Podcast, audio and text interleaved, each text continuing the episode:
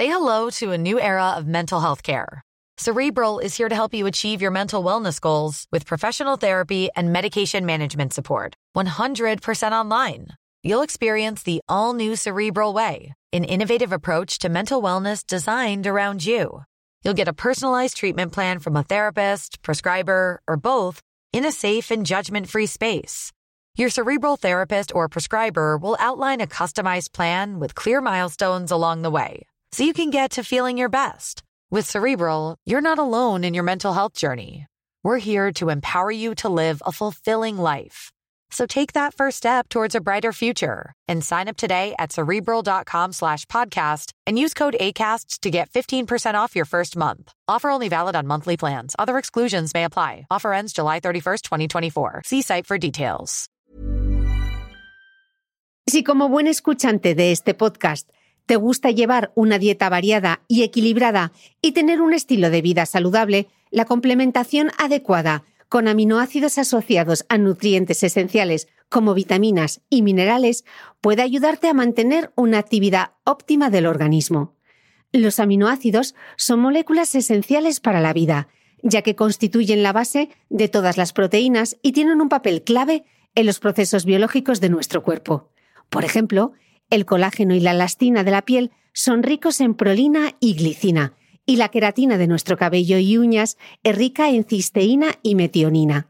Nuestro mecenas del mes, los laboratorios NHCO Nutrition, están especializados en investigación y desarrollo de complementos alimenticios basados en aminoácidos. Cada una de sus fórmulas está desarrollada específicamente para cubrir, suplementar y satisfacer una necesidad concreta del organismo. Yo he empezado ya a probarlas.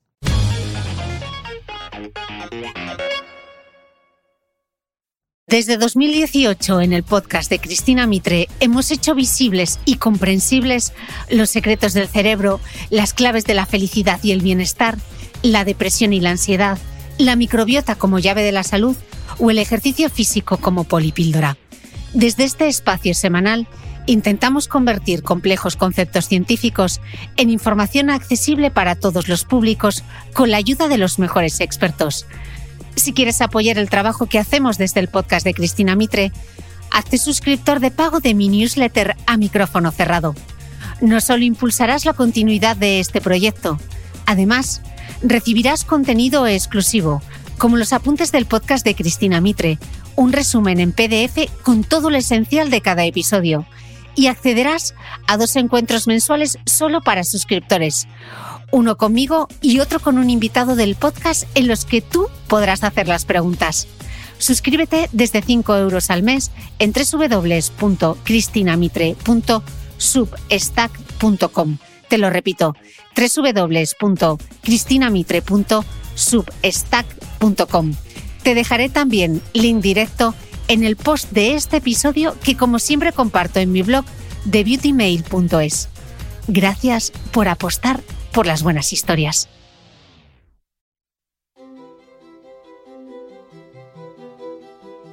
En febrero de 2022 entrevisté a David Bueno, biólogo, investigador de genética y catedrático de neuroeducación, un verdadero experto en la materia que quería tratar, el cerebro adolescente. ¿Qué ocurre ahí dentro cuando llegamos a esa edad? ¿De dónde sale esa rebeldía de la que ya habló Sócrates hace 25 siglos? ¿Qué pueden hacer los padres de un adolescente cuando todo parece salirse de su quicio? El túnel tiene luz al final. Así que aprovechemos que el túnel es finito, que se termina, para también disfrutarlo un poquito nosotros. No nos enfrentemos a la adolescencia de nuestros hijos porque no vamos a salir airosos si nos enfrentamos. Acompañémosles, apoyémosles, sabiendo que a veces bueno, pues nos va a, disgustar muchas de sus actitudes, como a nuestros padres les disgustaron las nuestras. Y tengámoslo presente. En su momento me quedé con este mensaje tan positivo y, ¿por qué no?, también muy práctico del profesor Bueno. Creo que esta entrevista ayuda a entender la adolescencia y que ese entender puede hacer mucho por los padres, los hijos y la armonía familiar. Por eso lo elijo como el segundo podcast de 2022 que quería que reescuchásemos juntos en este inicio de año. Por cierto, En la entrevista, David Bueno nos explica que todos recordamos nuestra adolescencia mucho mejor de lo que fue en realidad, porque al final nos convertimos en unos adultos más o menos sensatos.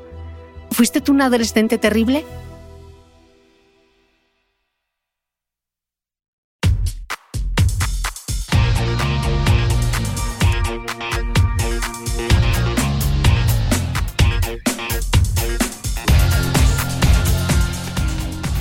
Hola, soy Cristina Mitre, periodista y autora del blog de Beauty Mail.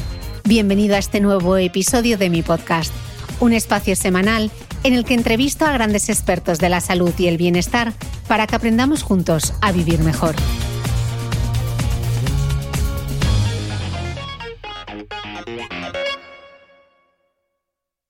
David, bueno, bienvenido al podcast. Un placer estar con vosotros. David, para dar un poco de contexto, antes de arrancar, desde 2019 tú diriges la Cátedra de Neuroeducación de la Universidad de Barcelona, pero explícanos qué es esto de la neuroeducación o neurociencia educativa.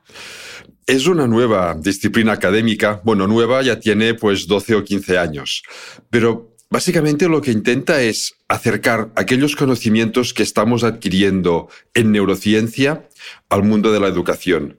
Entender cómo funciona, cómo se construye, cómo se reconstruye y cómo madura el cerebro con el objetivo de optimizar un poquito más los procesos educativos, buscar de qué manera podemos motivar mejor a nuestros alumnos, que, lo que los conocimientos que adquieren queden más fijados, pero sobre todo pensando siempre a largo término, que queden más fijados ahora para que les sean más eficientes posteriormente en su vida. Es como construir personas tan integrales como sea posible. Mm, fascinante. Luego vamos a ir viendo paso a paso eh, cómo es el cerebro de los adolescentes. Eh, parece que esto de no entender a los adolescentes, David, es algo ya histórico, ¿no? Los jóvenes de hoy no tienen control y están siempre de mal humor. Han perdido el respeto a los mayores, no saben lo que es la educación y carecen de toda moral. Esto ya lo decía Aristóteles. Sí, sí, sí. Los clásicos griegos ya tenían, parece ser, los mismos problemas con, los adolescentes que, no, que nosotros. ¿Por, qué nos cuesta, por qué nos cuesta entenderles y, y por qué los adultos tendemos a pensar que nosotros como adolescentes fuimos mucho mejores que ellos? Tiene relación con la manera como se va construyendo nuestro cerebro a lo largo de toda nuestra, nuestra vida. Nos suceden muchas cosas, tenemos muchísimas ideas, vivimos muchas experiencias, pero a la larga nuestra vida nos parece siempre lineal. Es lineal, pero las muchas ramificaciones que se nos abrieron y que no seguimos terminan pasándonos desapercibidas. Todas esas dudas que tienen los adolescentes, todos esos ensayos que tienen que hacer, para poder consolidar su vida adulta y tienen que hacerlos. Todo esto, cuando después somos adultos, lo filtramos con respecto a lo que ahora somos, lo que ahora hacemos y cómo ahora nos sentimos. Y todo el resto queda en un, en un rinconcito del cerebro. No es que lo olvidemos completamente, pero es como si ya casi no formase parte de nuestras vidas. Entonces tenemos la sensación de que nuestra adolescencia, bueno, pues fue mucho mejor de lo que realmente fue, porque hemos terminado siendo unos adultos, pues más o menos sensatos. y por eso nos cuesta tanto entender estos vaivenes de los adolescentes, todas estas dudas que tienen y todos los ensayos que tienen que hacer con, con, su, con su propia vida. Pero no solo los, los antiguos griegos. O sea, no es que sea algo de la civilización occidental, incluso Confucio tiene frases parecidas en la civilización oriental. Así que es algo que es propio de la misma humanidad. Entiendo entonces por lo que dices que hay un motivo de que exista la adolescencia, ¿no? ¿Cuál sería la razón evolutiva que se esconde detrás de la adolescencia? ¿Para qué sirve? La adolescencia tiene un motivo biológico y, evolutivo clarísimos y tiene relación con la complejidad de nuestro cerebro y de nuestros comportamientos. Somos la especie biológica más compleja desde el punto de vista de comportamientos, de pensamientos. Somos la única especie realmente creativa que hay en toda la naturaleza. Y eso lo que hace es que nuestro cerebro tarde más tiempo en formarse. La adolescencia se incorporó en el, Homo sapiens, en nuestra especie. Antes de nuestra especie no había adolescencia había una infancia, una infancia corta, que ya en los antecesores nuestros, Homo erectus, Homo habilis y compañía, se alargó, dando lugar a una segunda infancia que nos llevaría hasta desde los cuatro años hasta la preadolescencia. Eso es nuevo de los homínidos de nuestro propio linaje, pero incluso con esto no era suficiente para adquirir todos los conocimientos que hacen falta para ser adultos humanos. Y por eso la biología se inventó la adolescencia. Es un paso intermedio entre la infancia y la juventud de edad adulta. Y es el equivalente a una metamorfosis. Eso es algo que a mí me hizo mucha gracia cuando lo leí hace muchos años, cuando se descubrió es una metamorfosis, la misma que pasan los anfibios. Que no es una metáfora, o sea, es igual que la de los anfibios y la de los insectos, ¿no? Exactamente igual, es una reconfiguración de algunas partes de nuestro cuerpo. Anfibios e insectos se reconfigura todo su cuerpo, en nosotros muy poquito, pero es una reconfiguración literal de nuestro cerebro. Se eliminan muchas conexiones y se hacen muchas conexiones neuronales nuevas para poder dejar atrás la infancia, una época en la que se depende de los adultos, básicamente de los progenitores, para llegar a una juventud de edad adulta en la que vamos a depender solo de nosotros mismos. Y eso implica reconfiguraciones, cambios neuronales amplísimos, importantísimos, que son los que en parte explican los vaivenes de la adolescencia. Mm. Ahora los explicaremos, pero antes de entrar en materia, si la adolescencia es algo genético y no es una invención cultural, ¿Cuál sería entonces eh, ¿podemos decir que la pubertad y la adolescencia son sinónimos o son procesos totalmente diferentes? No son sinónimos y tampoco son procesos totalmente diferentes, porque están uno detrás de otro. La, pubertad es el inicio de la adolescencia.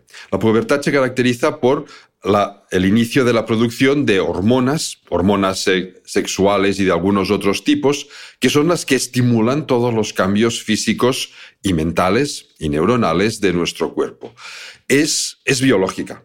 Se inicia gracias a unos programas genéticos que desencadenan todo este proceso.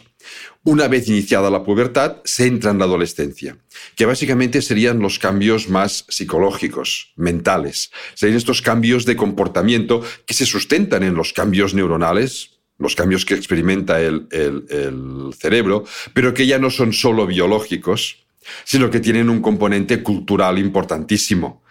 Sirven básicamente para incorporar cómo es la vida de los adultos en ese entorno, en ese contexto social, cultural e histórico, incorporar cómo es esta vida a nuestro propio comportamiento. Por eso no hay dos adolescencias iguales. El inicio es esta pubertad, que es biológica, pero el final de la adolescencia también es una mezcla de biología y de cultura. Biología, hace falta que hayan madurado estos circuitos neuronales que nos van a permitir funcionar como, como adultos. Y cultura. Se ha visto que los adolescentes solo dejan de comportarse como adolescentes cuando su entorno de adultos les acepta, les reconoce en igualdad de derechos y deberes como unos adultos más. Y a veces aquí los adultos fallamos. Mm. Das un dato en el libro que a mí me ha sorprendido, es que seguro que la mayoría desconoce, y es que el inicio de la pubertad está entre los 6 y los 8 años. Yo pensé que era mucho más tarde. La pubertad como tal, entendida como los cambios básicamente en nuestro, en nuestro cuerpo, la primera menarquía, la primera espermaquía, suelen producirse entre los 11 y los 12, 13 años más o menos. Depende un poco, las chicas un poco antes que los chicos, depende mucho de cada persona. Pero a partir de los 6, 7 años el cuerpo ya empieza a ensayar unas primeras descargas hormonales para ver que todo funciona bien. Es, tengo que estar listo para cuando realmente me toque saber que todas mis glándulas, las que producen estas hormonas, están funcionando, se están construyendo y están madurando de forma correcta. No es que la pubertad se inicie a los 6, 7 u 8 años, es que el cuerpo ensaya para cuando toque que se inicie estar todo listo. De acuerdo.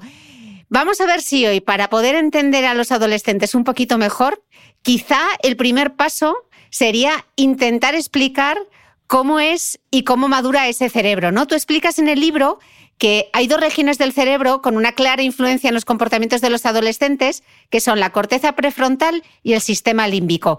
¿Nos lo explicas para que lo entendamos todos y qué significa, o sea, por qué es importante conocer esa biología para entender cómo se comporta un adolescente? Sí, es muy sencillo de, explicar y de entender. A ver, no de explicar al detalle todas las rutas neuronales que hay, no, que eso, no, no. eso es un lío. Eso es un auténtico Para está todo el libro.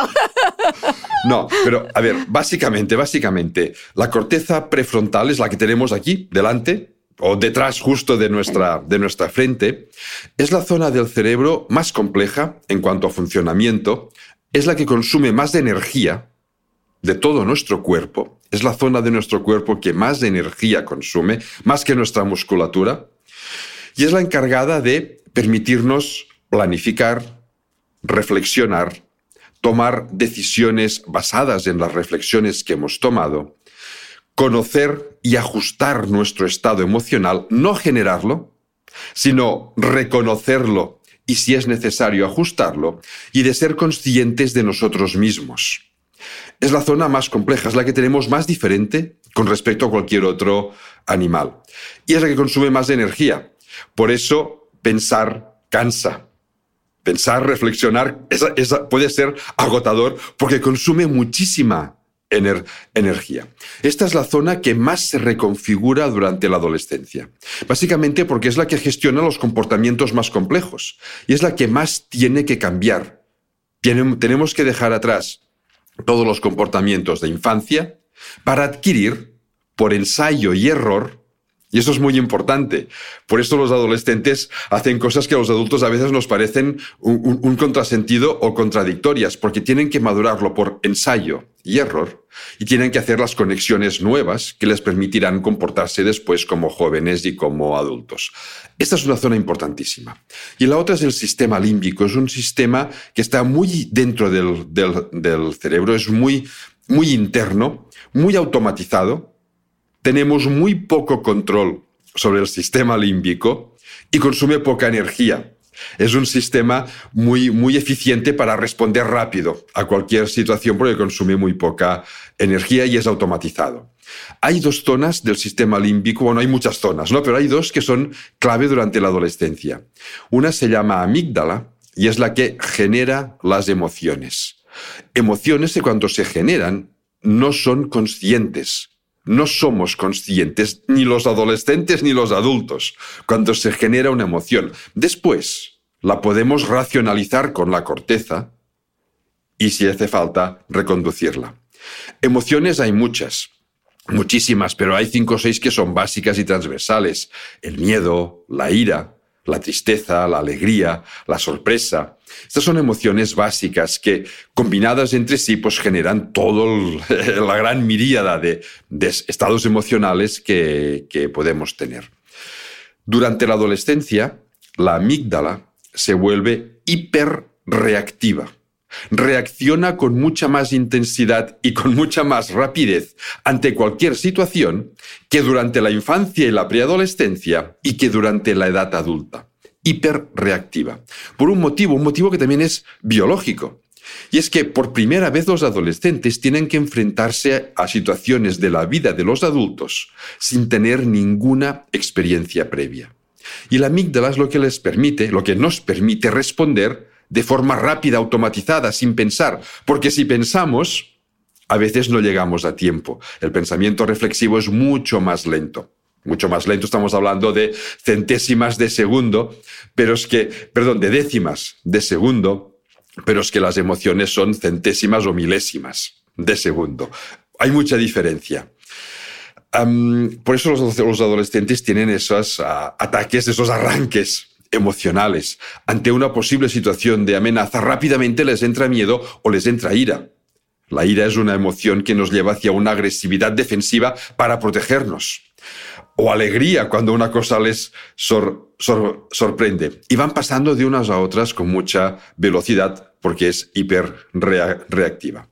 Ahora combinemos una amígdala emocional hiperreactiva con una corteza prefrontal que es la que gestiona las emociones, que está siendo reconfigurada y que por lo tanto pierde eficiencia de funcionamiento. Emociones a tope y poca eficiencia para conocerlas y gestionarlas. Y queda una tercera parte en el sistema límbico, que es lo que se llama el estriado, que es la zona que nos proporciona sensaciones de placer, de recompensa, de bienestar. Los adolescentes descubren que hay actividades que les activan el estriado. Y como provoca recompensa, placer y bienestar, buscan ensayar cualquier situación que se les ponga por delante para ver si eso les produce alguna sensación de recompensa o no. Y ahora combinemos las tres cosas. Ganas de tener recompensas, hiperreactividad emocional y poca capacidad o menos capacidad, menos eficiencia para gestionar todo esto. Es un adolescente. Ya conocemos esta realidad biológica y ahora como padres o como entorno educativo, ¿cómo lo gestionamos? Porque claro, una cosa es saber que es su amígdala, que no le está poniendo las cosas fáciles, y otra es gestionarla como adulto, ¿no? ¿Cómo les podemos ayudar sabiendo que su amígdala quizá les tiene secuestrados o que no están procesándolo como deberían procesarlo? ¿Cómo les ayudamos? Mira, lo primero es pensar que cuando digamos, no nos hablan demasiado bien, nos contestan mal, tienen alguna de estas pataletas con nosotros, tener presente que no va con nosotros. A ver, claro que va con nosotros, lo externalizan hacia nosotros, pero no es que nos odien a sus padres o a sus maestros, de ninguna manera. Simplemente es su forma de responder porque por algún motivo se han visto a lo mejor amenazados, o a lo mejor a través de una mirada nuestra de rechazo, que no significa no poder reconducir sus actitudes. Significa ser muy conscientes que cuando las reconducimos podemos provocar su rechazo y su forma de responder va a ser siempre hiper reactiva. Pues es teniéndolo presente para no enfadarnos más de lo necesario, que no nos, no nos afecte excesivamente estas respuestas que muchas veces tienen y que nos dejan pues boquiabiertos o muy alterados. Pues que no nos alteren tanto, porque esto nos va a permitir después poder actuar con ellos. Esta es una para mí este es un primer consejo. Tomémoslo con una cierta distancia. El segundo es que precisamente toda esta ah, actividad emocional que ellos están experimentando muchas veces por primera vez requiere que les apoyemos. La adolescencia es la época de la vida en la que más apoyo emocional necesita una persona. Apoyo, apoyo emocional no significa darles la razón en, todo. Es que todo lo que hacen nos, nos parezca bien. Claro que no. Podemos y debemos reconducir aquellas actitudes que pensemos que no son correctas, pero siempre desde un positivismo. Jamás echándoles en cara de forma directa aquello que están haciendo. Es reconduciéndolo para que ellos vean que hay otras formas de comportarse, que hay otras formas de hacerlo. No lo reconocerán. Es decir, que nosotros lo hagamos de esta forma y nos parece que ellos no se enteran y no lo, no, lo reconocen, no significa que su cerebro no lo esté computando y tarde o temprano saldrá.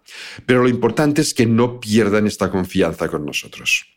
Si nosotros les amonestamos en exceso, o les reñimos demasiado, o les castigamos demasiado, nos arriesgamos a que rompan esta cadena de confianza que deben mantener con sus padres y con sus maestros. Y una vez se rompe la cadena de confianza es muy difícil recomponerla otra vez. Es lo último que deberíamos ah, hacer, es romper esta confianza. Y para que ellos confíen en nosotros, nosotros debemos confiar en ellos.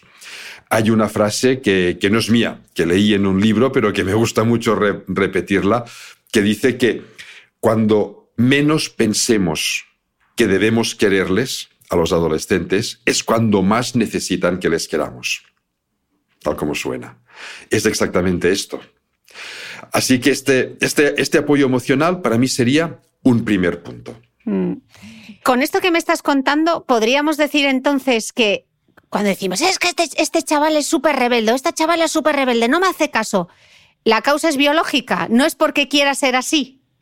Bueno, también quieren ser así un poquito y también lo, lo, trabajan un poquito para hacerlo todavía más.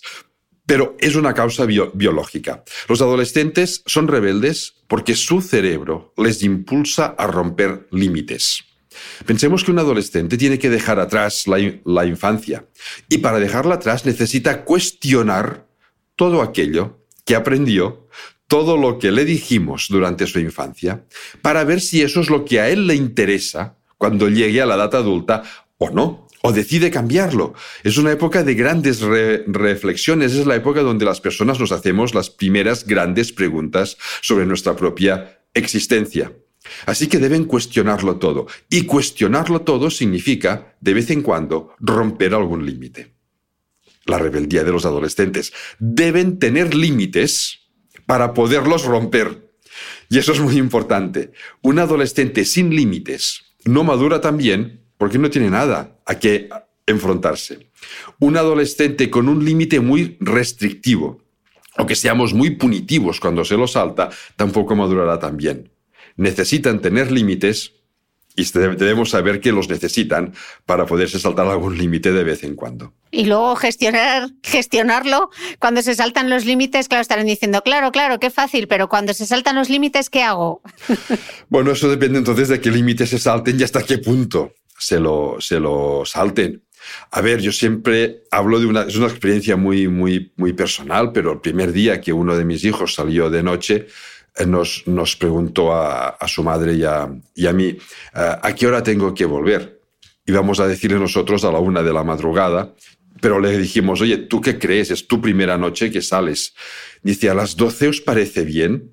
Dijimos, vale, fantástico, a las doce. Bueno, regresó a la una y cuarto. Es decir, un poquito más tarde de lo que lo hubiésemos dicho nosotros y bastante más tarde de lo que él se había comprometido a hacer. Claro, aquí hay dos respuestas posibles.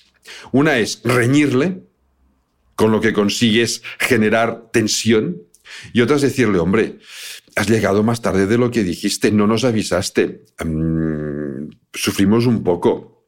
Otra vez que tengas que llegar tarde, avísanos, no cuesta nada mandarnos un WhatsApp que seguramente tampoco no lo, no lo, hubiésemos oído porque estábamos durmiendo a pierna suelta, ¿no? Pero mándanos un WhatsApp y, ya está. Y no pasa nada. Claro, con esto que conseguimos, él reflexiona, he llegado más tarde, uy, mis padres se han preocupado por mí, pero no me han reñido. Me he autorreñido, si acaso, yo a mí mismo por haber llegado tarde sin haber avisado.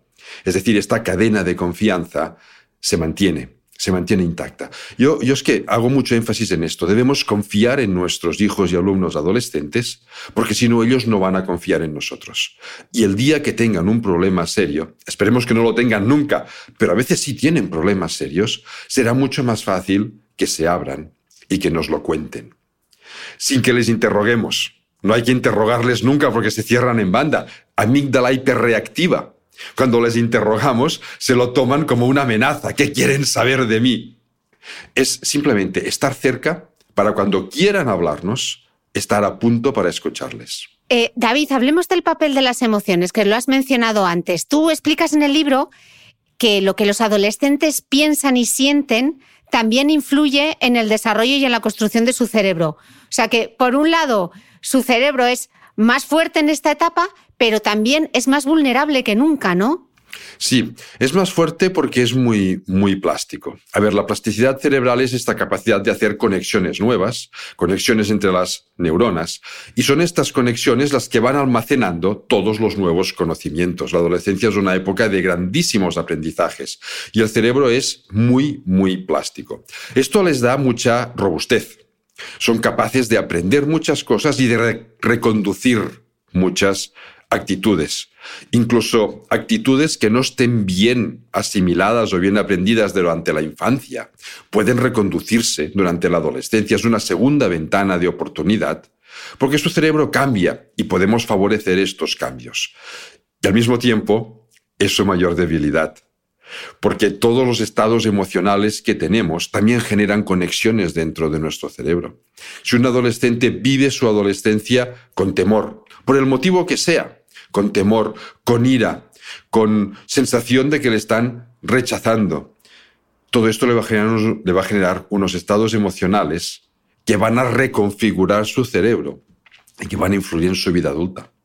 No es lo mismo un adolescente que viva su adolescencia de esta forma.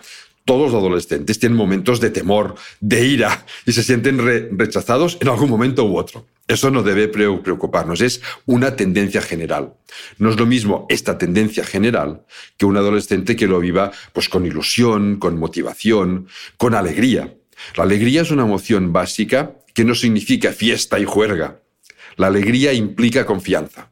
Una cara alegre nos genera confianza. Pues un adolescente que viva su entorno pues con esta alegría, con capacidad de sorprenderse de lo que está aprendiendo, esto va a reconfigurar sus redes neuronales de una forma muy diferente a uno que lo viva pues con temor, con miedo, con, con ira, incluso ira por el motivo que sea. y eso va a influir en su vida adulta, va a terminar de, de configurar cómo va a ser su, su carácter posteriormente. Eh, David, en este podcast algunos expertos han hablado sobre la importancia de esa alfabetización emocional. ¿Cómo podemos nosotros ayudar a los adolescentes a poner nombre a esas emociones y por qué es importante que sepan verlas, diferenciarlas, experimentarlas? Mira, poner nombre a las emociones es difícil. Es difícil porque como son preconscientes, cuando las hacemos conscientes ya las hemos filtrado por nuestras experiencias previas. Y a lo mejor lo que yo llamo de una forma, tú lo llamarías de una forma, no digo radicalmente diferente, pero sí ligeramente diferente. Pero sí que es importante hablar de emociones o expresarlas. No hace falta ni tan siquiera hablarlo con palabras, de expresarlas, no, no reprimir los estados emocionales a través de la cara, de la mirada, que es como los comunicamos de forma también automática. La mejor forma es ya empezando desde la primera infancia la alfabetización emocional empieza en el nacimiento. A ver, pocos días después de nacer, los recién nacidos ya empiezan a fijar su mirada en la cara de sus cuidadores para entender qué estados emocionales les están transmitiendo, cómo deben reaccionar ellos ante estos estados emocionales, tener sus propios estados emocionales y ver cómo los adultos reaccionamos ante sus estados emocionales. Así que esta educación emocional empieza en el nacimiento y debe mantenerse toda la vida, hablándolo, mostrándolo con el ejemplo. Yo creo que otro aspecto en el que a veces fallamos los adultos es en dar este ejemplo. Antes decía este necesario apoyo emocional y un segundo punto básico para mí es el ejemplo que damos los adultos a los adolescentes, a los niños y niñas, por supuesto también, pero también a los adolescentes. Si yo, por ejemplo, voy conduciendo con el coche y llevo a mis hijos detrás y les voy hablando de la importancia de ser educados con las demás personas, y hay un coche que se me cruza delante sin avisar y yo empiezo a soltar improperios. Claro, me he asustado, pero si empiezo a soltar improperios y no lo reconduzco ¿Qué mensaje les estoy transmitiendo a mis hijos que están detrás? Que esto de ser educados está muy bien decirlo, pero que a la hora de la verdad no hace falta hacerlo, porque yo no lo hago. Es el ejemplo. Mm. Y esto en todo, incluso con los aspectos emocionales. Si un día estoy triste, estoy triste y lo cuento. ¿Por qué estoy triste? Porque me ha ido algo mal en el trabajo, porque me he enfadado con un compañero, o estoy enfadado y lo digo. Tenemos derecho a estar enfadados a veces, pero lo cuento. Muchas veces el simple hecho de contarlo hace que este estado emocional se nos rebaje. Bueno, pues a través del ejemplo les estamos enseñando, dando pautas, vías, para que ellos también conozcan, valoren y reconduzcan sus estados emocionales. Además de las emociones, hablas en el libro del sentimiento de soledad y hay un dato que recoges que me ha impactado bastante. Eh, se trata de un estudio publicado por la Asociación Americana de Psicología que demuestra que los efectos sobre la salud física de sentirse solo equivale a lo que produce fumar 15 cigarrillos cada día. Dices que a nivel cerebral y mental el impacto de la soledad en la infancia y la adolescencia es notable. Sí, es una de las etapas de la vida, la adolescencia especialmente, en la que tienen más tendencia a sentirse solos. se sienten solos porque por primera vez se enfrentan al mundo solos. O sea que es, es, a ver, es normal que se sientan solos. Lo que no podemos dejarles es que se sientan excesivamente solos. Es, de, de nuevo, es este apoyo emocional. Tienen que sentirse parte de su familia, parte de su centro educativo, tienen que sentirse acompañados, no sobreprotegidos, pero sí acompañados por si sucede algo. Estos estados emocionales de soledad provocan cambios bioquímicos en el cerebro, que una de las cosas que hacen, por ejemplo, es bajar la eficiencia del sistema inmunitario. Una persona que se siente sola tiene más tendencia a enfermar que una persona que se siente acompañada por su entorno. Algo tan, iba a decir, tan físico, tan biológico como, como esto. Y por supuesto en aspectos mentales. en aspectos mentales mm, de cualquier tipo, incluso que pueden una soledad, un sentimiento de soledad muy elevado durante la infancia y la adolescencia puede terminar, puede, todo siempre es todo estadístico, ¿eh? pero puede terminar desembocando posteriormente en algún tipo de, patología incluso. Luego te preguntaré sobre el confinamiento y la COVID-19, pero David, mencionabas antes que la adolescencia era como una segunda oportunidad para generar eh, más conexiones neuronales eficientes, ¿no? Para nuestra vida como adultos. Sabiendo esto, ¿cómo podemos aprovecharlo? ¿Cómo podemos ayudarles a que aprovechen justamente ese momento que están haciendo todas esas nuevas conexiones? Pues estimulándoles. El estímulo es importantísimo y con esto es la tercera palabra que a mí me encanta siempre enfatizar en adolescencia. Apoyo emocional, ejemplo y estímulo. No sobreestimularles. La sobreestimulación tiene efectos negativos porque puede llevar fácilmente al estrés, pero sí mantenerles ese estímulo por, por conocerse a sí mismos, por relacionarse con otros adolescentes, no solo a través de las pantallas y de los chats, sino físicamente, relacionarse jugando, relacionarse paseando, charlando presencialmente, ese estímulo por adquirir conocimientos nuevos, ese estímulo para que se den cuenta de que a través de la adolescencia van a llegar a una edad adulta donde van a ser independientes. Y eso es algo que debería ser muy motivador para una persona. Da un cierto miedo, por supuesto, cuando estás toda tu infancia dependiendo de los adultos que te digan pronto vas a ser independiente, eso pues da un cierto miedo. Y de ahí la necesidad de, apoyo. Pero es mantenerles viva esta llama de, la motivación, del estímulo. Una persona sin motivación es una persona que no busca objetivos a su vida. Por lo tanto, que le es mucho más fácil caer en tristezas, en depresiones, o incluso en el consumo de sustancias tóxicas, porque, total, ¿para qué? Con lo aburrido que estoy mm. siempre, ¿no? Es mantener siempre esta, esta actividad a través de sus propios gustos. Es decir, no es imponerles algo, es ayudarles a que descubran este algo. Pero qué difícil, ¿no? Motivar a un adolescente. ¿Cómo conseguimos motivarles? ¿Cómo despertamos, otra palabra clave, la curiosidad? Mostrándola a nosotros, mostrándola a nosotros si como padres o como maestros nosotros sentimos curiosidad por algo y lo externalizamos, hacemos que lo vean.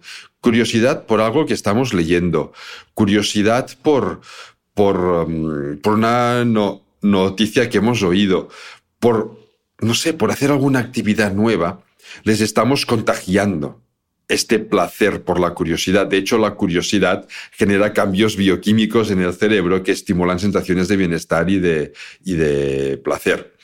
Eso no significa que vayamos a reconocer en ellos esta curiosidad y esta motivación. Ya se encargan de esconderlo muy bien porque no se atreven a mostrarlo muchas veces, es que no saben qué significa ser adulto. Y sí, y si lo muestro, y eso se me gira en contra. Es un pensamiento, iba a decir, muy primitivo, muy, muy, muy profundo, que no racionalizamos, que ellos no racionalizan muchas veces, pero que está ahí, ahí presente.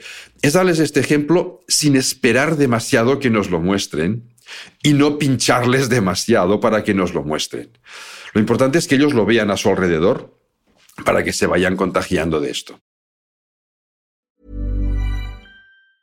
As a person with a very deep voice, I'm hired all the time for advertising campaigns. But a deep voice doesn't sell B2B, and advertising on the wrong platform doesn't sell B2B either. That's why, if you're a B2B marketer, you should use LinkedIn ads. LinkedIn has the targeting capabilities to help you reach the world's largest professional audience.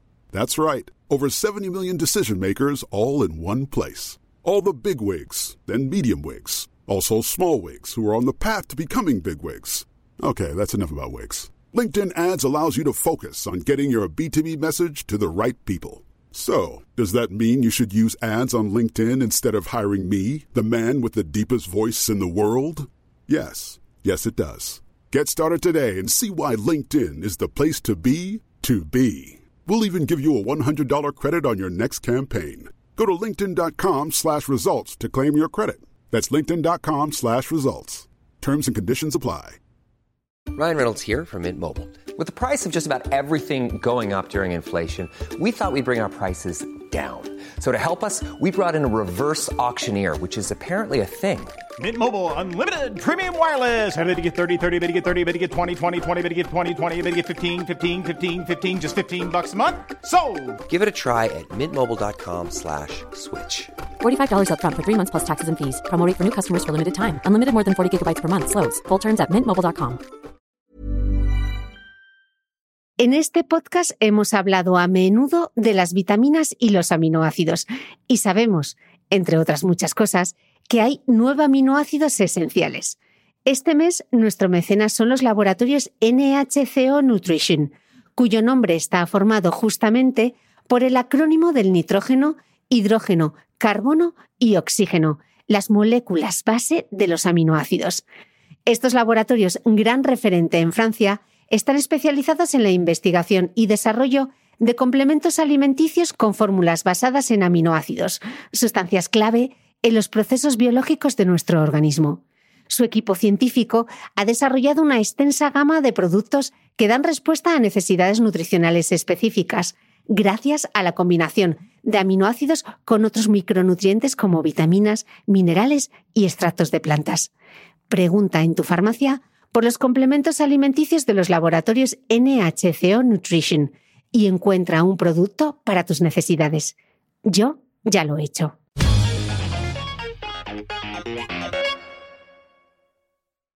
Das en el libro un dato que me ha resultado súper curioso y dices que algunos aspectos de nuestra adolescencia empezaron a construirse cuando nuestros progenitores eran adolescentes.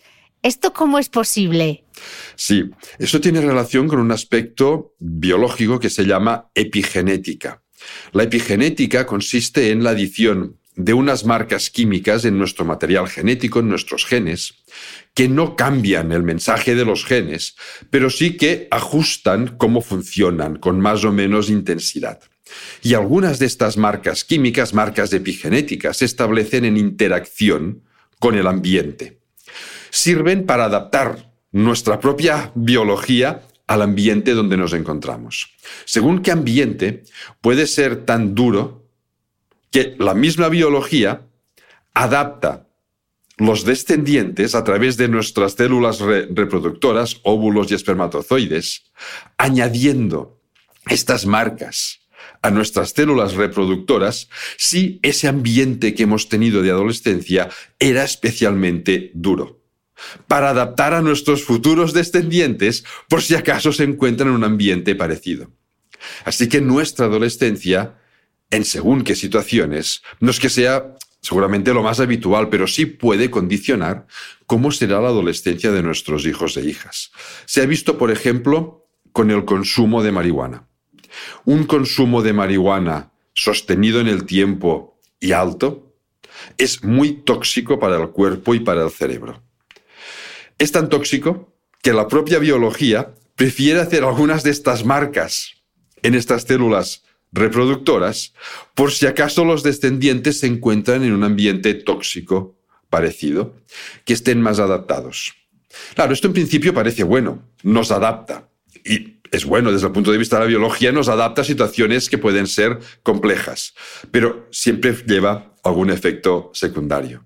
En este caso, que es uno de los más estudiados, estas marcas que se establecen en nuestra adolescencia y que van a afectar o que pueden llegar a afectar a nuestros descendientes, inducen, favorecen que cuando estos descendientes lleguen a la, a la adolescencia sean menos curiosos, con menos capacidad de motivarse, con menos capacidad de reflexionar y con más propensión a sufrir tristeza, depresión y ansiedad.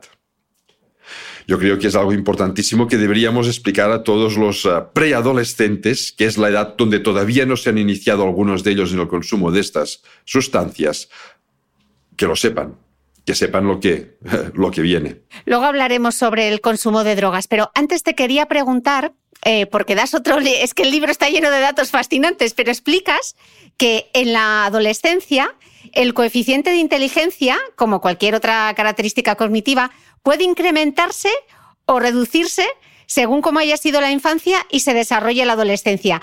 ¿Qué es lo que más influye en los cambios del coeficiente de inteligencia? Porque la respuesta viene con sorpresa. Adelanto. A ver, lo que más influye, a ver, influye en nuestra genética, por supuesto. Todos partimos de un cierto nivel genético, pero es un intervalo, no es un número fijo inmutable. La gracia está que, como la inteligencia depende de las conexiones que tiene nuestro cerebro, a través de cómo se establecen estas conexiones, nosotros podemos movernos en la banda alta de este intervalo o en la banda baja. Y eso depende de cómo nos eduquemos, de cómo les eduquemos. Básicamente, una niña, un niño, un adolescente estimulados, motivados, que hacen funcionar su propio cerebro, les generará más conexiones que no una niña, un niño, un adolescente ah, sin motivación que, que, no, que no activa su cerebro porque no hace nada especial en su día a día. Ah, y eso es lo que va a favorecer tener más o menos coeficiente de inteligencia al, al final. Pero hay un detalle que, que, también creo que es importante. La inteligencia es importante, pero para mí no es lo más importante. Lo más importante es cómo gestionamos nuestro propio estado para aprovechar esta inteligencia o no.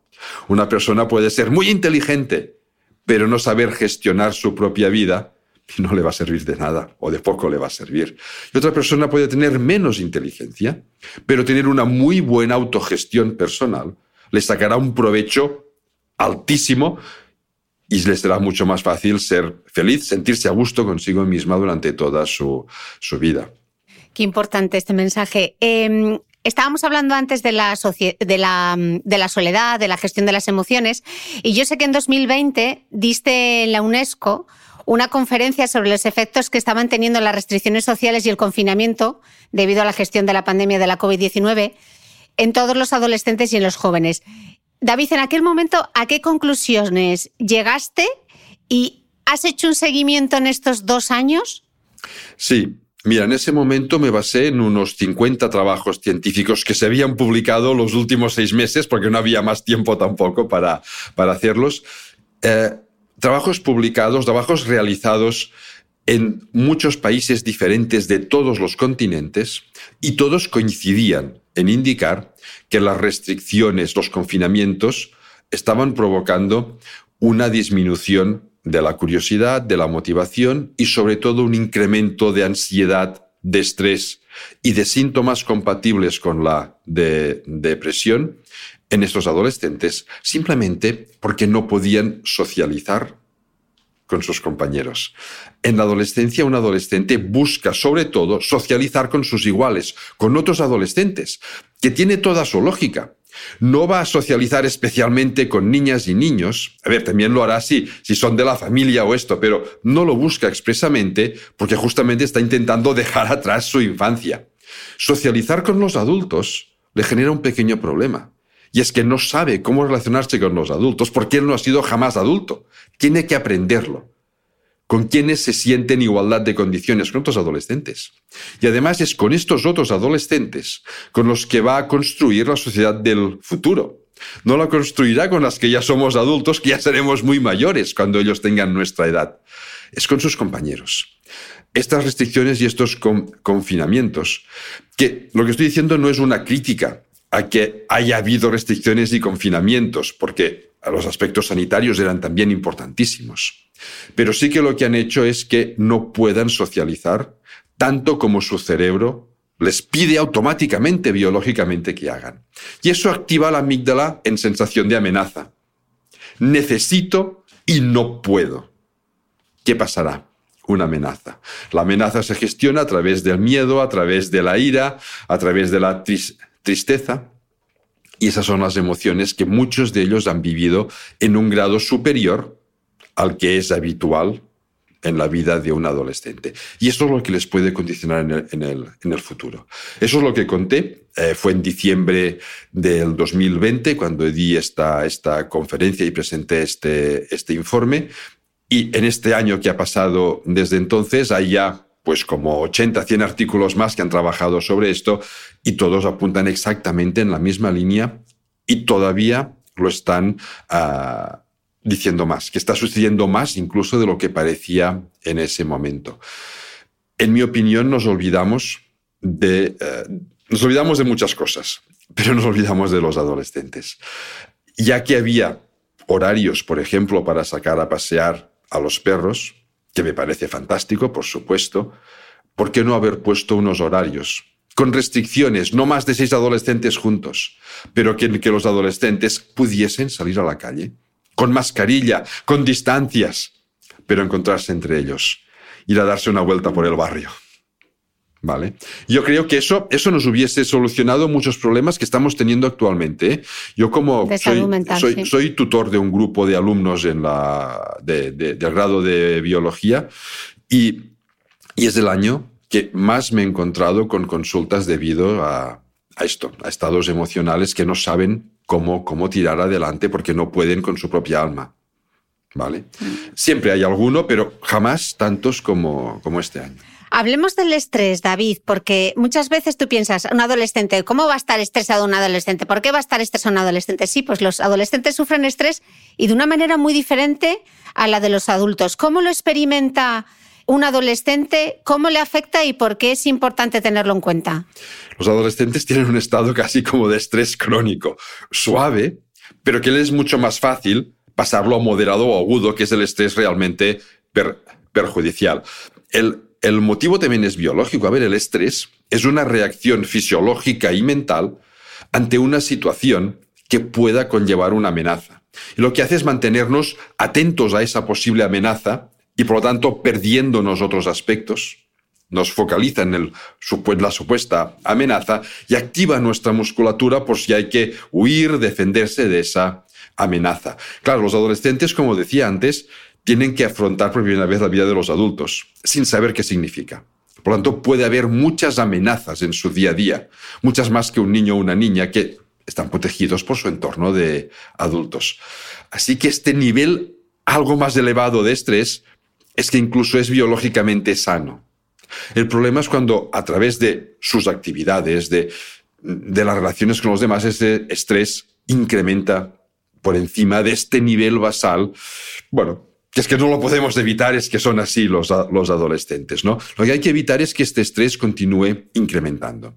Pero es que hay otro efecto, y es que en los adultos, cuando el cerebro detecta que el estrés empieza a cronificarse, produce una hormona de nombre impronunciable, yo, perdona, ¿eh? pero si no lo leo, soy capaz de, de, pronunciarlo también. Es una hormona de un nombre muy largo, da igual. Yo me lo, me lo he apuntado, a ver si lo sé decir la tetrahidropegnanolona.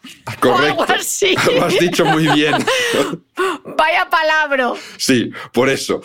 Bueno, pues en el cerebro de los adultos, cuando se detecta que el estrés empieza a cronificar, se produce esta hormona cuya función es ayudar a disminuir este estrés cuando no está obedeciendo a ninguna amenaza real. En los adolescentes, cuando su cerebro detecta que este estrés pasa de muy leve a moderado, también se produce esta hormona, pero tiene el efecto contrario. No rebaja su estrés, sino que lo incrementa. Es un motivo también biológico.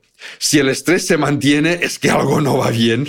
Mejor estar todavía más pendiente de este algo que a lo mejor no va, no va bien. Pero claro, eso juega hace que jueguen en, desventaja. Incrementa muchísimo mm. más su estrés. Y un estrés crónico, moderado o agudo todavía vuelve a las amígdalas más hiperreactivas. Todavía reaccionan más ante cualquier situación. Sus cambios emocionales son más bruscos. Y el estrés todavía disminuye más la eficiencia de funcionamiento de la corteza prefrontal. Es decir, todavía eh, exacerba más los comportamientos típicos de un adolescente. Por eso hay que evitar eh, incrementar todavía más su estrés a partir del que ya por, por biología tienen. Pura biología, David, al final, ¿eh? Bueno, hay mucha cultura también, ¿eh? hay mucha biología, por supuesto, pero claro, un ambiente social que les transmita esta confianza contribuye a que su estrés no incremente un ambiente social educativo que sea especialmente estresante. A ver, para un adolescente, estoy hablando, por ejemplo, últimos cursos de secundaria, bachillerato, tener casi un examen cada semana o más de un examen cada semana, eso es que nos estresaría hasta los adultos.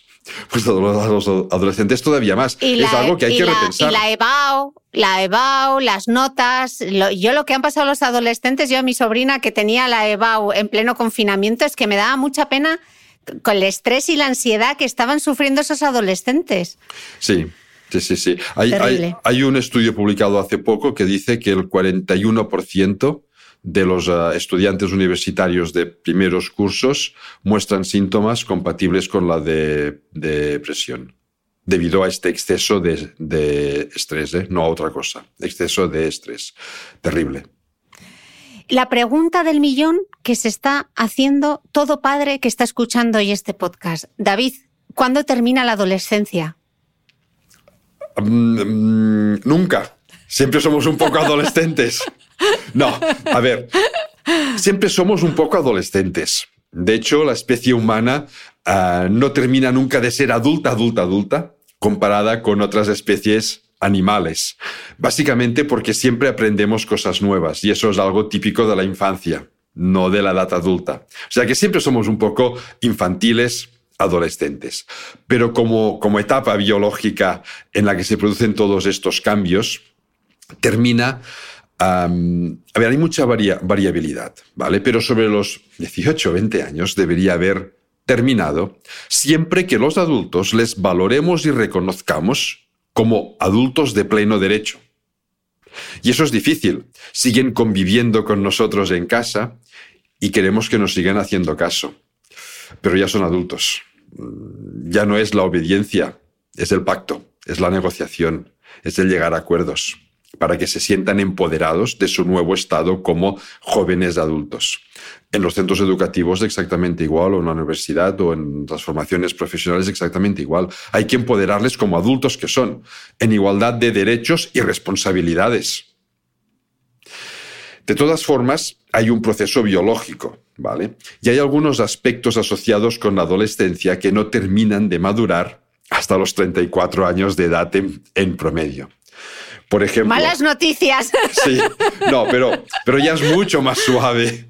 No, por ejemplo, lo que termina de madurar más tarde es la capacidad que tenemos de retrasar una recompensa ante una acción que estamos haciendo ahora. Por eso los adolescentes, eh, los jóvenes, ¿eh? necesitan más inmediatez. Cuando hacen una cosa esperan encontrar una recompensa del tipo que sea, emocional, económica, profesional, muy cercana en el, en el tiempo. Y los adultos, los que hemos superado estos 34 años, pues podemos demorarlo incluso décadas.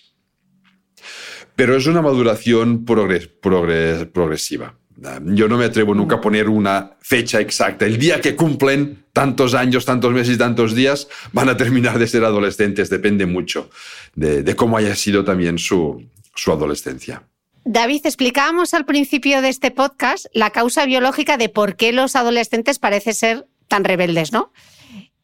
Habría que encontrar ahora la razón por la cual a los adolescentes les gusta el riesgo que nos lo vas a explicar. Y esto explica además unos datos que recoges en el libro que hablábamos antes sobre el consumo de drogas. Aunque no todos los adolescentes consumen, yo sé que este es un, eh, un tema que preocupa muchísimo a los padres. Hay datos que recoges en el libro y que sí que son preocupantes. El porcentaje de adolescentes que consumen cannabis cada semana ronda el 15%, casi un 70% consume alcohol alguna vez al mes y de estos, más de un 20% reconoce haberse emborrachado en alguna ocasión dos semanas previas a haber hecho este estudio. Además, el consumo de psicofármacos para tratar la depresión, la ansiedad o los trastornos del sueño se acerca al 15%. ¿Cómo gestionamos esta tendencia que tienen los adolescentes a, que les guste el riesgo, porque es algo biológico, con el consumo de drogas y las consecuencias que tiene? Que les guste el riesgo tiene una explicación biológica también y no lo podemos evitar. No podemos podemos ayudarles a que lo gestionen, evitarlo no. Les gusta el riesgo porque cuando hacemos una actividad arriesgada y vemos que salimos airosos de esa actividad, se nos activa, los adultos también, ¿eh? se nos activa esta zona del cerebro que antes ya he mencionado, el estriado, que provoca sensaciones de recompensa, de bienestar y de placer. Cuando los adolescentes descubren esto, empiezan a buscar riesgos para ver si los superan, porque saben que cuando los superan se van a sentir bien.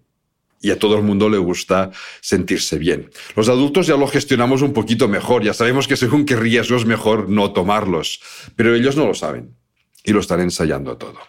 Eso es normal. Claro, lo que hay que evitar es que los riesgos que tomen puedan ser claramente lesivos para sí mismos o para su entorno, por supuesto. ¿eh? Pero dentro de lo que sería pues ah, aceptable, un riesgo aceptable, pues hay que dejarles hacer, porque tienen que hacerlo. La cuestión es que ah, este estriado, esta zona que provoca pues, sensaciones de recompensa, de, de placer, esta zona es la que se activa cuando se consumen sustancias estupefacientes, tóxicos, marihuana, alcohol o cualquier otro tipo de estas, de estas drogas. Por lo tanto, el consumo de drogas activa sensaciones internas de recompensa y de placer. Aunque uno se pueda sentir físicamente muy mal, a ver, una borrachera te debes sentir fatal.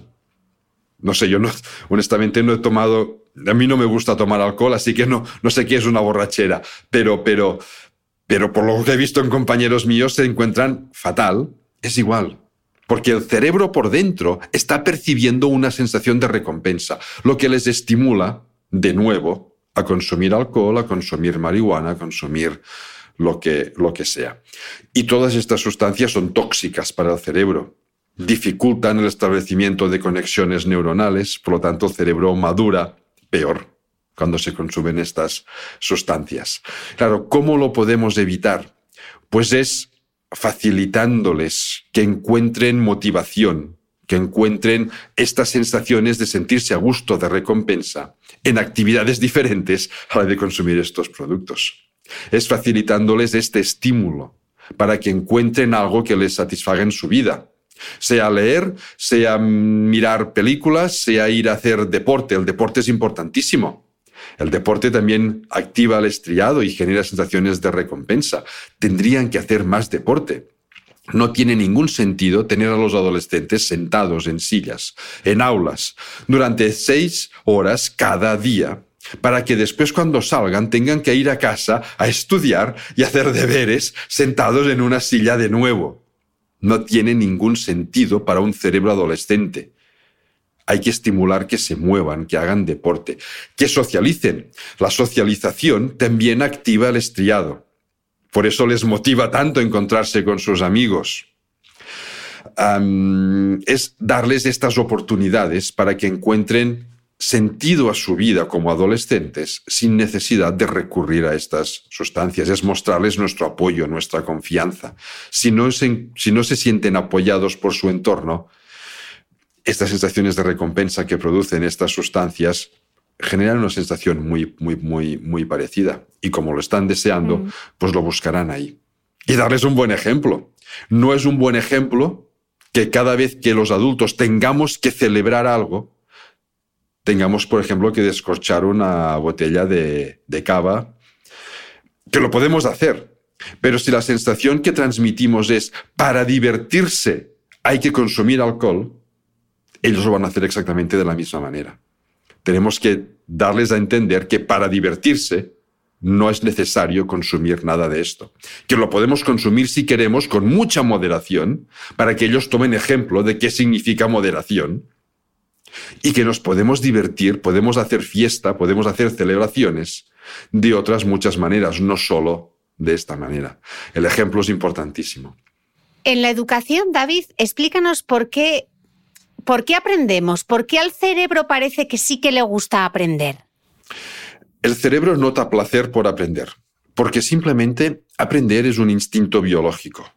Sobrevivimos, como, a ver, como, como especie biológica, ya me perdonaréis, ¿eh? pero somos bastante, bastante débiles, ¿no? No somos gran cosa. No tenemos ni uñas fuertes para arañar, ni colmillos largos para morder, ni piernas veloces para salir corriendo. Eh, sobrevivimos como especie biológica, hemos sobrevivido durante centenares de miles de años porque somos capaces de aprender durante toda nuestra vida. Aprender se ha convertido en un instinto biológico básico. Y todos los instintos van asociados a sensaciones de placer, de recompensa y bienestar, porque así los vamos realizando una vez tras otra. Comer, socializar, nos generan placer porque son instintos básicos. Aprender también. Aprender provoca sensaciones de recompensa. Lo que sucede es que según cómo hayan sido los primeros aprendizajes, los de infancia y preadolescencia, este placer por aprender se puede disociar.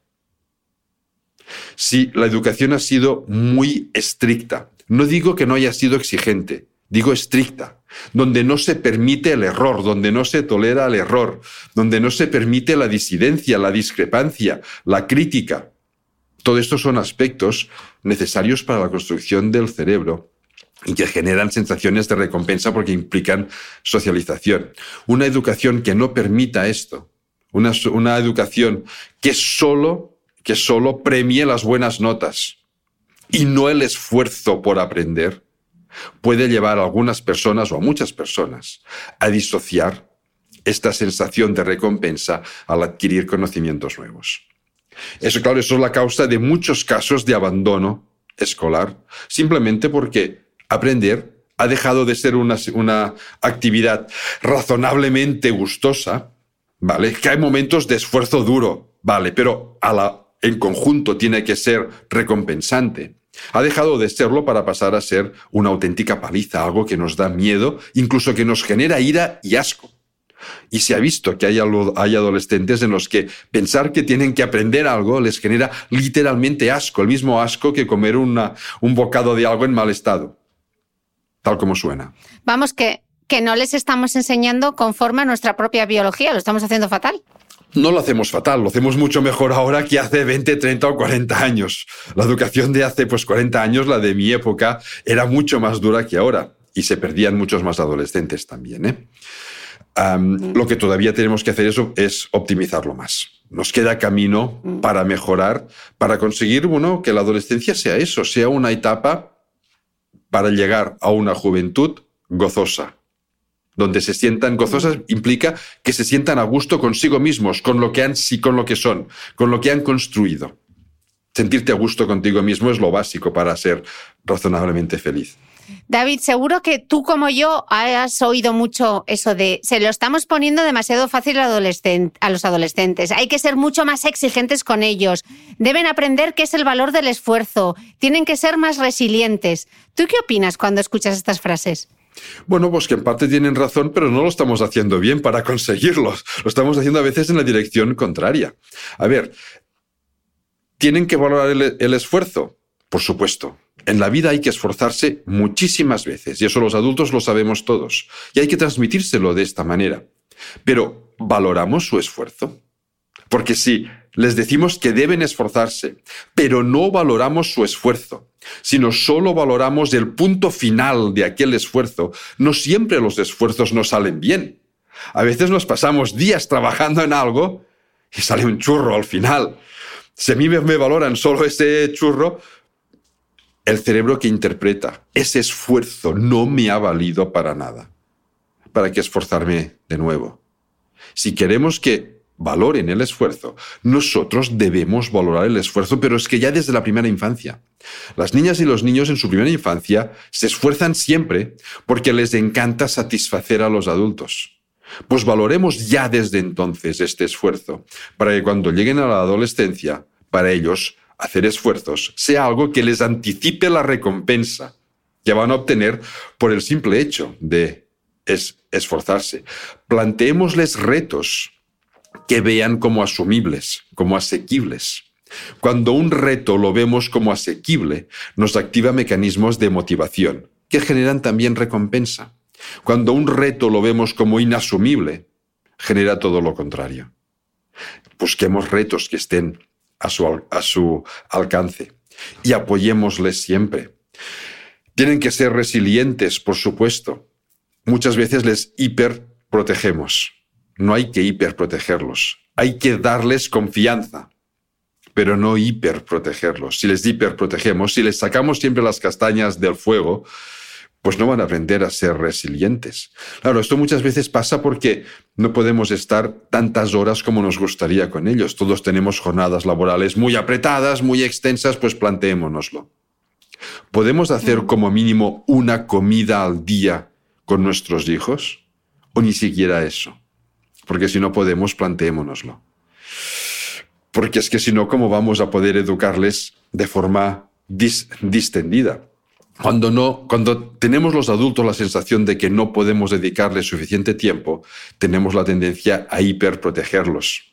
Para que se sientan bien, no, pues no se van a sentir bien, porque ellos ya ven que no estamos todo el rato que deberíamos con ellos, pero es que además no les ayudamos a ser resilientes, a sacarse sus propias castañas del fuego, a superar las dificultades. Em, hay que dejarles espacio para que lo hagan sabiendo ellos que siempre podemos estar mm, apoyándoles. David, teniendo entonces en cuenta todo esto que nos has explicado sobre la educación, sobre cómo funciona el cerebro de los adolescentes, ¿cómo crees entonces que debería... Esta es una pregunta difícil, ¿eh? ¿Cómo crees que debería ser entonces eh, un colegio público o un concertado no privado en 2022? ¿Qué cosas sí se podrían hacer ya en los colegios que no se están haciendo? Y no es por cuestión de dinero.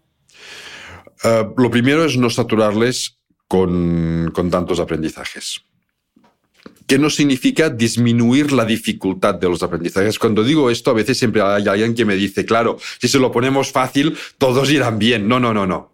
No es ponerlo fácil. Es que tengan tiempo para disfrutar de las dificultades del aprendizaje. Si les atiborramos de datos y conocimientos, ¿dónde está el disfrute? Este placer por aprender. Yo, en mi opinión, disminuiría los contenidos curriculares sin disminuir la dificultad para dar tiempo a que incluso los docentes disfruten de su tarea de ser docentes. Porque si no, ni los propios docentes podemos muchas veces disfrutar, porque estamos más pendientes de hay que terminar este tema mañana, porque debo empezar el siguiente, porque se acerca no sé qué prueba. Y el disfrute, disfruten no, no, no entendido como grandes fiestas, ¿eh? nuestra sensación íntima de, bueno, pues estoy a gusto con lo que hago, me voy a dormir feliz, con una sonrisa en la boca. Esto es, esto es, es clave para nuestra propia autoconstrucción. Yo lo que haría es esto, es esponjar un poco, es permitirles tener más ratos de interacción entre ellos, más trabajo colaborativo, aspectos sociales y socializadores del cerebro que les provocan recompensa, más movimiento en las aulas. No tiene ningún sentido estarte toda una mañana sentado, bueno, si a media mañana salen a tomarse un bocadillo fuera. No sé. Ah, son aspectos que sin ninguna inversión económica Ah, lo facilitarían. Claro, aquí tenemos los problemas de, bueno, hay unos finales de etapa donde parece que hay que cumplir con una serie de exigencias, pues habría que repensarse desde el sistema educativo cómo queremos que sean estos finales de etapa. Tal vez valorar todavía más las competencias que no los aprendizajes conceptuales que se van a olvidar y que actualmente los tenemos a un clic de nuestro móvil o de nuestra tableta es pensar un poquito. Cuando dices esas competencias, son las competencias emocionales, ¿no? Toda esa inteligencia emocional que estábamos hablando. Eh, sí, sí, sí, esa es una, pero no solo la emocional, sino la competencia. Ser resiliente es una competencia. Dejemos que se equivoquen para que aprendan a ser resilientes. La competencia, esforzarse, es una competencia. Estimulemos este esfuerzo porque lo vean recompensado para que adquieran esta competencia. No solo las competencias pues digitales o competencias de búsqueda de información, de todas estas competencias también, por supuesto, pero hay unas competencias que sirven hagas lo que hagas en tu vida adulta. Y serían estas las emocionales, la de esfuerzo, la de resiliencia, la social, saber cómo hablar con otras personas sin que se te enfaden o sin enfadarte tú con ellas. Llegar a acuerdos es una competencia básica. Saber discutir sin pelear, ¿no? Correcto. Discutir tiene dos abierto. Claro, discutir tiene dos significados principales. Uno es pelearse y otro es razonar argumentadamente. Pues aprender a razonar, a argumentar, a basar tus opiniones en algo, no en porque a mí me lo parece, que es algo muy... También lo hacemos los adultos. ¿eh? Esto es así porque a mí me lo parece. Bueno, o no. Busca un argumento un poquito más de peso para apoyar tu opinión. Todo esto son competencias que hagas lo que hagas en tu vida adulta, son básicas. Totalmente. David, yo me he quedado con tres palabras mágicas que las tengo aquí apuntadas ya en un post-it. Estímulo, ejemplo y apoyo. Pero antes de despedirte, me gustaría aprovechar que te tengo aquí para que lances un mensaje a todos esos padres que ahora mismo están desesperados con sus adolescentes, que no saben cómo gestionarlos y que no ven luz al final del túnel. Bueno, el túnel tiene luz al final. Así que aprovechemos que el túnel es finito, que se termina, para también disfrutarlo un poquito nosotros. No nos enfrentemos a la adolescencia de nuestros hijos porque no vamos a salir airosos si nos enfrentamos. Acompañémosles, apoyémosles, sabiendo que a veces, bueno, pues nos va a, a disgustar muchas de sus actitudes, como a nuestros padres les disgustaron las nuestras. Y tengámoslo presente. David, un lujazo charlar contigo qué viaje hemos hecho por el cerebro y por la adolescencia. Me lo he pasado fenomenal charlando y he aprendido un montón. Seguro que los escuchantes también. Muchísimas gracias y hasta la próxima. Un placer y hasta la próxima.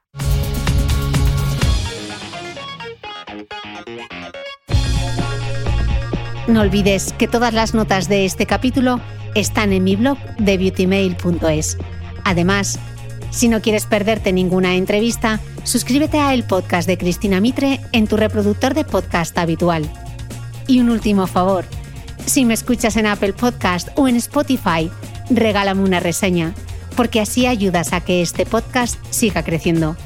Muchas gracias y nos escuchamos de nuevo el próximo domingo.